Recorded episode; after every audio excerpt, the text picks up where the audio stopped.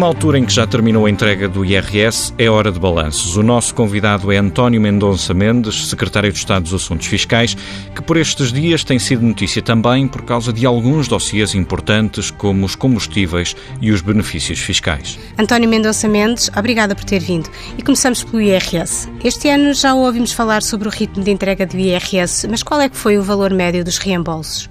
Primeiro lugar, bom dia e quero agradecer uh, o convite. Uh, eu acho que esta campanha de IRS foi uma campanha que correu muito bem e todas as pessoas têm, uh, têm essa percepção, porque é a percepção da facilidade com que se pôde submeter a declaração, mas também a rapidez da resposta a essa mesma declaração. E há um ponto que me parece essencial, que é a possibilidade do próprio contribuinte poder seguir, seja no portal, seja através da aplicação que descarregou para o seu telemóvel ou para o seu tablet, poder seguir eh, o curso da sua, eh, da sua declaração. E tem sido tão rápido que nós conseguimos cumprir aquilo que foram os prazos que nós nos comprometemos e que eh, hoje podemos dizer de forma segura que o prazo médio de reembolso do IRS automático foi de 11 dias tendo beneficiado desta funcionalidade cerca de 1 milhão e 600 mil pessoas, mas um dado ainda mais significativo é que nós conseguimos reduzir de 23 para 16 dias o prazo médio de reembolso, de, de, de, de liquidação de, todas as, as declarações. E este número compara com os 23 dias do ano anterior, dos 30 do ano imediatamente anterior e dos 36 do outro. Acho que uh, estamos todos com motivos para ter orgulho na nossa autoridade tributária que conseguiu corresponder e responder muito bem a este desafio. E o valor subiu, o valor médio dos reembolsos? Essas contas, como eu tenho tido a oportunidade de dizer, essas contas terão de fazer-se no final. E no final, nós divulgamos sempre essa, essa, essa, essa conta. Aquilo que lhe posso dizer é que, de acordo com os dados preliminares que temos hoje, as notas de cobrança subiram a um ritmo superior à subida das notas de reembolso. E como é que explica isso? O que é que aconteceu para que este ano haja mais pessoas a ter que pagar além do que já pagaram o ano passado? Há imensas explicações que podem ser feitas e que eu não tenho neste momento esse detalhe, por isso mesmo é que eh, ainda não é a altura de fazer esse balanço, mas como eu tenho sempre dito, também procurado, e, e é uma realidade, um, ehm, os reembolsos estão, estão muito ligados àquilo que são as deduções. Uh, e, e, portanto, as notas de cobrança estão, muito, estão, mais, estão ligadas àquilo que são os rendimentos. E, para além dos rendimentos de trabalho, há um conjunto de outros rendimentos, seja rendimentos de mais-valias, rendimentos perdiais, que podem variar. E, portanto, há uma multiplicidade de fatores que depois explicam os vários números. E essa análise com mais detalhe faremos agora. Agora, o que é importante é este ponto. Nós antes gastávamos eh, muito tempo, tínhamos que gastar muito tempo e muitos recursos a tratar daquilo que agora conseguimos tratar em dois meses e agora teremos mais tempo para, mais cedo, provavelmente, fazer a análise mais fina desses dados. Este ano houve uma dificuldade dos filhos que incluem os pais no mesmo IRS, porque os pais têm, nomeadamente, pensões baixas, eh, tiveram este ano um problema que o Governo, na verdade, já prometeu corrigir. Na declaração que entregaram, não foi calculada a dedução de 525 euros atribuída a ascendentes. Eh, sabe quantos agregados estão aqui em causa? Sim, são 326. Nós fizemos esse levantamento. São 326. Porquê? Porque nós 326, temos 326 326, 326 que estão nessas condições. Isto porquê? Uh, nós do universo, uma coisa é o universo potencial. E dentro desse universo potencial há quem tenha coleta zero. E quem já tem a coleta zero já não pode fazer uma dedução à coleta. Aqueles que ainda podem beneficiar desta coleta e, eh, e não estavam a beneficiar eh, são 326. Uh, agora, nós estamos em condições de, nas próximas semanas, proceder à liquidação destas mesmas, eh, destas mesmas declarações. A correção que, é automática? A correção vai ser automática e sem que uh, estes contribuintes tenham que fazer o que quer que seja. Portanto, há aqui, houve aqui um desfazamento entre aquilo que é o normativo onde está publicado o valor da, da, da pensão mínima do regime geral, porque esse valor é um valor de referência para se ter acesso à, à dedução e não um valor em si mesmo. Ou seja, não é correto dizermos que são os pensionistas que estão nesta situação, porque pode ser um excedente que tenha, por exemplo, só rendimentos perdiais, só que o teto do valor é o valor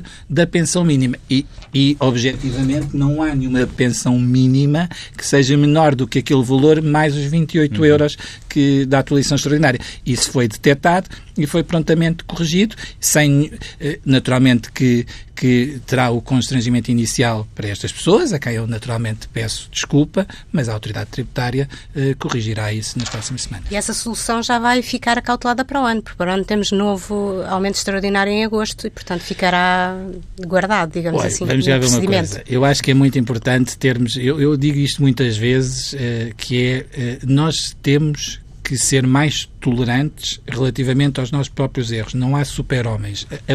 Repare, este ano há esta questão, no próximo ano haverá seguramente outras questões. Aquilo que nós temos que fazer é sempre procurar ir melhorando e sempre que verificamos que há uma situação que não é que não correu tão bem, porque também o pressuposto também não era óbvio, nós temos que o corrigir e assumi-lo prontamente e eu acho que isso é importante.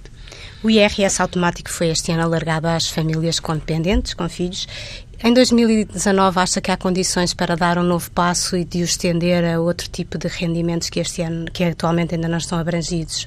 Essa questão é, é bastante interessante e, e, e faz-me fazer aqui uma reflexão a dois níveis e que eu tenho estado a fazer essa reflexão, a reflexão com a autoridade tributária.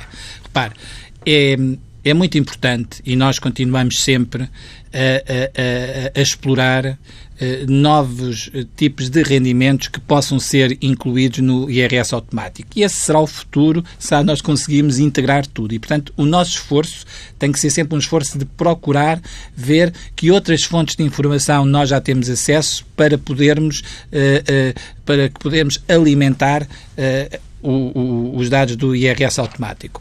Mas há uma outra dimensão que eu acho que é muito importante, que é, nós, eh, no primeiro ano, tínhamos um universo de cerca de 1 milhão e 500 mil agregados e tivemos eh, cerca de 800 mil a, eh, a, a aderir ao IRS automático. Este ano temos um potencial de mais de 3 milhões e temos uma utilização de cerca de 1 milhão e 600 mil. Ou seja, nós temos aqui uma margem de 1 milhão e 400, 1 milhão e 500 mil pessoas que já podem hoje aceder ao IRS automático e por algum motivo não o acederam. E por isso eu acho que nós, eh, e tenho estado a trabalhar nisso com a autoridade tributária, porque acho que nós devemos fazer um esforço de tentar perceber, eh, perceber eh, porque é que ainda estas pessoas ainda não aderiram, muitas vezes pode ser por desconhecimento, mas repare, o aumento tão significativo, no ano passado as, as declarações de IRS automático representavam cerca de 16%, hoje em dia representam cerca de 30%.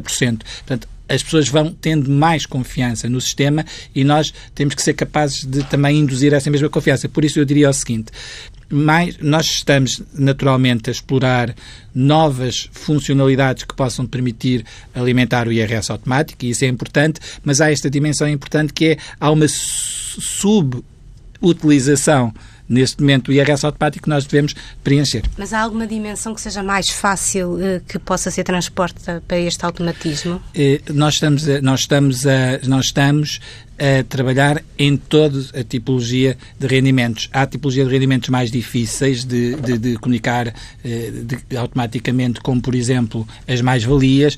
Há outras da categoria B que eventualmente poderão ser mais fáceis, mas como digo, nós estamos a trabalhar a todos os níveis, porque, repare, a pior coisa que nós podemos fazer a uma medida como esta é avançar sem segurança. Aquilo que dá confiança no IRS automático é a segurança que as pessoas têm de que efetivamente aquilo que a autoridade tributária lá tem corresponde àquilo que a pessoa iria declarar. E por isso nós temos que dar sempre estes passos com segurança. E como lhe digo, acho que nós temos aqui uma janela de oportunidade nesta nesta margem de pessoas que podem utilizar e que ainda não, não utilizaram, e acho que, que essa nos devemos concentrar aí. A fiscalização dos arrendamentos foi considerada uma prioridade inspectiva. Está prevista alguma ação mais direcionada para este setor? Olha, eu tenho por, eh, por regra não comentar eh, nenhuma inspeção em particular que esteja prevista. Isto porque é importante que se tenha a consciência que para nós o combate à fraude e à evasão fiscal é uma prioridade e que as ações inspectivas fazem parte daquilo que é a rotina da nossa atividade. E uma das partes do sucesso das ações inspectivas decorre também do seu caráter de surpresa. Por exemplo, há muito poucas semanas nós fizemos uma grande operação a nível nacional a todos os operadores económicos que tinham sido registados desde, desde outubro do ano passado. Mas estas operações servem para quê? Servem, têm seguramente um caráter dissuasor, mas têm um caráter também de indução do cumprimento, porque uh, o contacto que, ter, que temos com os novos operadores muito de início ajuda-os também a criar as condições para cumprirem as suas obrigações tributárias. E essa é muito uma das nossas prioridades, porque num país em que o padrão é o do cumprimento voluntário das obrigações por parte dos contribuintes, a nossa obrigação é criar as condições para que os contribuintes possam cumprir as suas obrigações. Por isso, nesse setor, noutros setores, nós estamos sempre uh, atuantes, vigilantes. Vem uma nova forma das empresas e dos contribuintes tratarem as faturas. Consegue dar-nos algumas ideias do que é que está em causa? Que mudanças são essas? Nós estamos a procurar eh, medidas eh, e implementar medidas que simplifiquem a vida dos cidadãos e simplifiquem a vida das empresas. Eu destacaria, no que diz respeito às empresas, uma medida da maior importância que, é, eh, que são os arquivos digitais. Ou seja, nós queremos que ao invés das pessoas hoje terem que eh, guardar os papéis, e as empresas sabem o custo de contexto que isto tem, da quantidade de papéis de espaço que ocupa, ter a possibilidade de substituir, porque tem que manter essas durante alguns anos, até porque isso não é uma, não é uma obrigação estritamente fiscal, é também uma obrigação contabilística e uma obrigação comercial, manter o seu arquivo, mas mantê-lo com a resolução adequada e através de, de, de, meios digitais. Do ponto de vista de, dos contribuintes, nós eh, estamos a, a querer implementar um sistema em que, eh, por um lado, se não quisermos, se não quisermos dar o NIF, isso não significa vacilar no no avanço que tivemos, no, no, no, nomeadamente com, com as faturas comunicadas. Porquê? Porque vamos introduzir um QR Code e, para além do QR Code, um, um, um, número de referência para que, se eu não quiser dar o número de contribuinte numa determinada aquisição, posso depois através do meu telemóvel, numa aplicação que vamos fazer, comunicar posteriormente à autoridade tributária essa mesma fatura. Uhum. Para além do QR Code, a possibilidade disto é importante do ponto de vista ambiental. É, todos nós nos queixamos de pedimos faturas e ficamos com a carteira cheia de papéis. E, portanto, uhum. nós estamos a querer implementar um sistema em que, quando nós damos o NIF da nossa fatura, a nossa fatura vai diretamente para a nossa zona reservada do e-fatura. Portanto, isto implica um conjunto de, de, de, adaptações muito significativo, mas é um projeto muito ambicioso e eu não queria deixar de, de revelar para as empresas arquivo, os arquivos digitais, para as pessoas o QR Code nas faturas e a emissão de faturas com NIF sem papel. Pergunto-lhe agora sobre os combustíveis que nos últimos tempos têm gerado bastante discussão. A Autoridade da Concorrência revelou esta semana que a carga fiscal representa 63% do preço de venda ao público da gasolina e 56% do preço do gasóleo. Eh, bem sabemos que este peso dos impostos já foi maior, mas eh, pergunto-lhe eh, se numa altura em que o preço do petróleo aumenta, não seria de repensar esta carga fiscal sobre os combustíveis? Eu tenho muito respeito pela Autoridade da Concorrência. Uh, o relatório de que, que, me fala é um relatório de acordo com a informação que eu tenho, que falei com o meu colega, com o Sr. Secretário de Estado da Energia, não é um relatório definitivo, uma vez que é um relatório onde os dados mais atualizados não foram considerados e por isso esse relatório ainda vai ser, de acordo com a informação que tenho, objeto de reformulação para a sua adaptação. Quando estiver pronto, terei todo o interesse, naturalmente, também em lê-lo.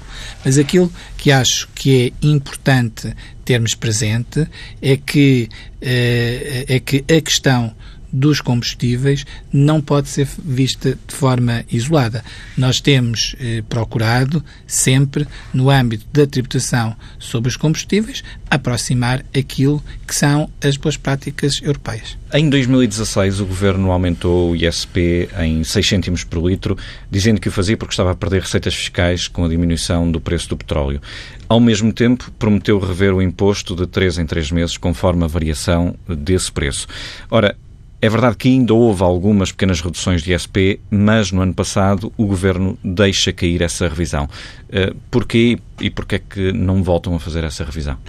Eu acho que é muito importante que sobre esse tema nós possamos contextualizar a altura em que a medida foi, foi tomada.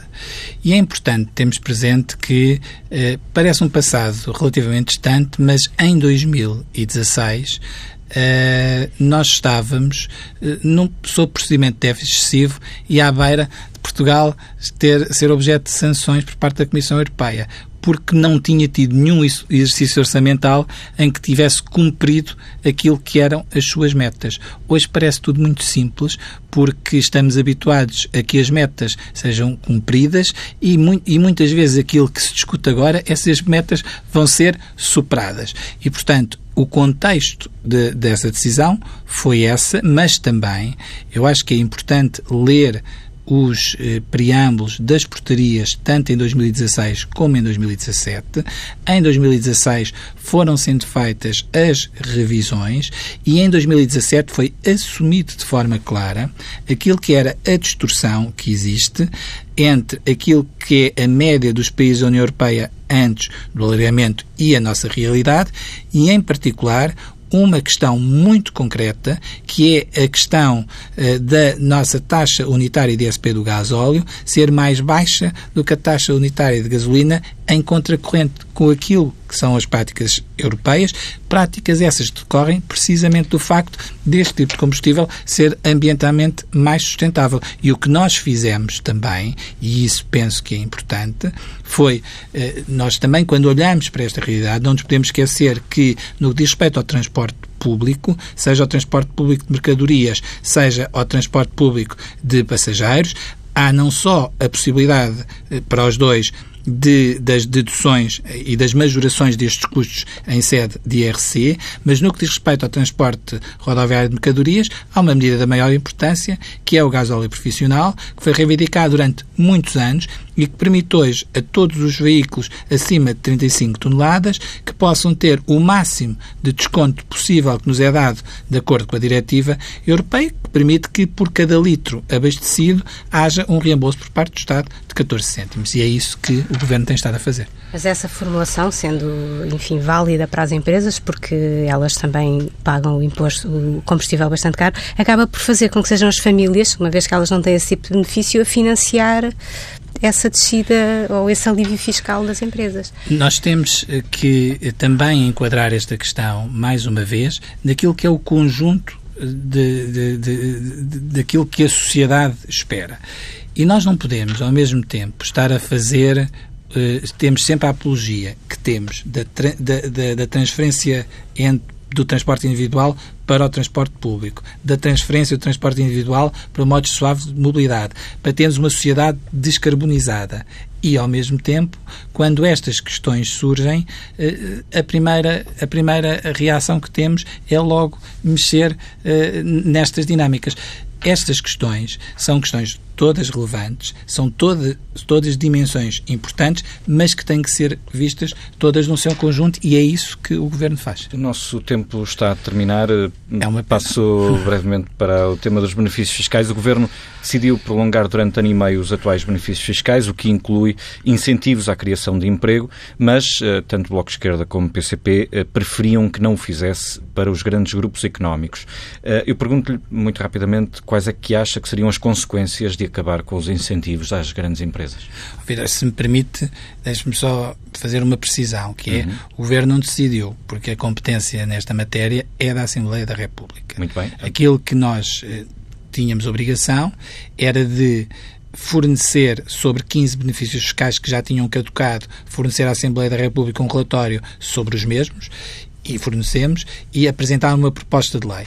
E a proposta de lei que nós apresentámos foi uma proposta de lei prudente, porque nós estamos a fazer, como, como é sabido, um estudo muito profundo ao sistema de benefícios fiscais. Uhum. E nesse estudo profundo ao sistema de benefícios fiscais, aquilo que, e nesse sistema profundo, ao sistema de, de, de, de, benefícios fiscais, nós teremos esse estudo concluído a 31 de março de 2019 e aquilo que fizemos foi, para os benefícios de uma maneira geral, aqueles que estavam em condições e que não havia dúvidas tinham a ser revogados, nomeadamente porque eram receitas das autarquias, eram revogados já, aqueles que não levantavam problemas de maior ficavam então eh, prorrogados numa base transitória e alguns como esse que, que, que, que o Vitória indicou, têm algumas questões já identificadas e, tendo essas questões já identificadas, nós fizemos modelações para que ele vigore numa base transitória. Veremos agora o resultado final da Assembleia da República. A entrevista com o Secretário de Estado dos Assuntos Fiscais, António Mendonça Mendes.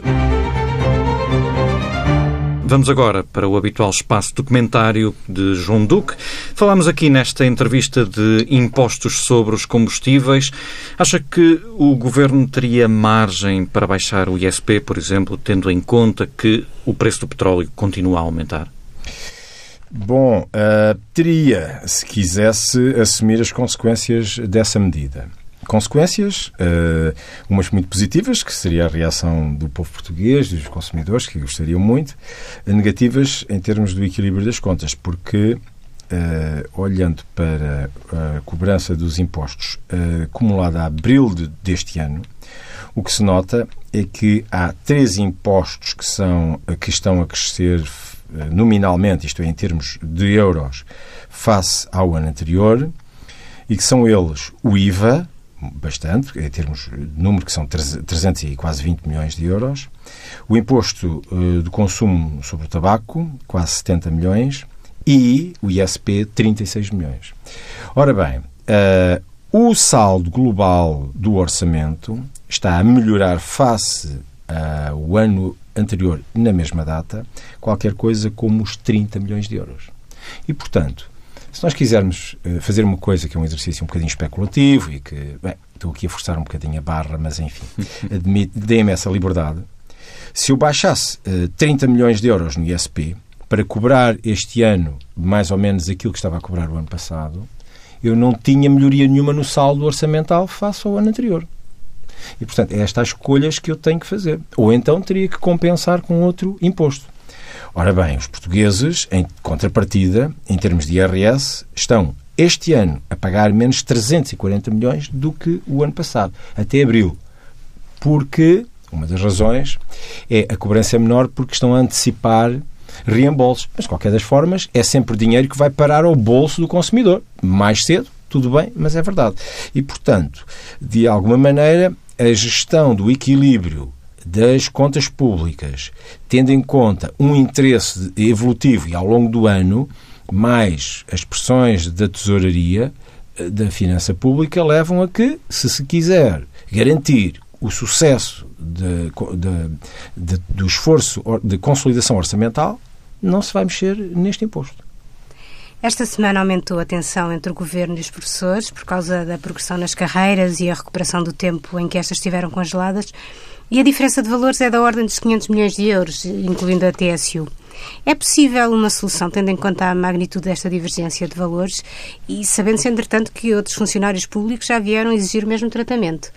Pois, esse, esse é o grande problema. É, o governo criou uh, bom, uma certa expectativa de que nós podemos repor as situações tal como estavam antes da crise e aparentemente não especificou e nunca deixou desde o início claro que havia prioridades e que apenas ia repor na totalidade alguns direitos.